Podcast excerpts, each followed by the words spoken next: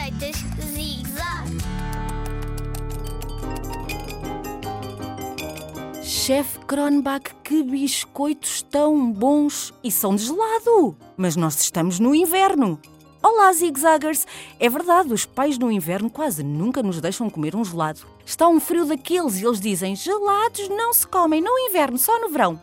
Pois bem, a Rádio Zig-Zag tem biscoitos de gelado que podem ser comidos em qualquer altura do ano. Só vais precisar de dois ingredientes. Sim, ouviste bem. Dois. Iogurte grego e morangos. Num tabuleiro com os cantos altos, põe papel vegetal de maneira a que saia um bocadinho dos quatro lados. Agora tapa tudo muito bem com iogurte grego. Tem de ficar bem espalhado, mas atenção, não faças uma camada muito fina. Faz assim uma camada grossa de iogurte grego para depois teres muito gelado para comer.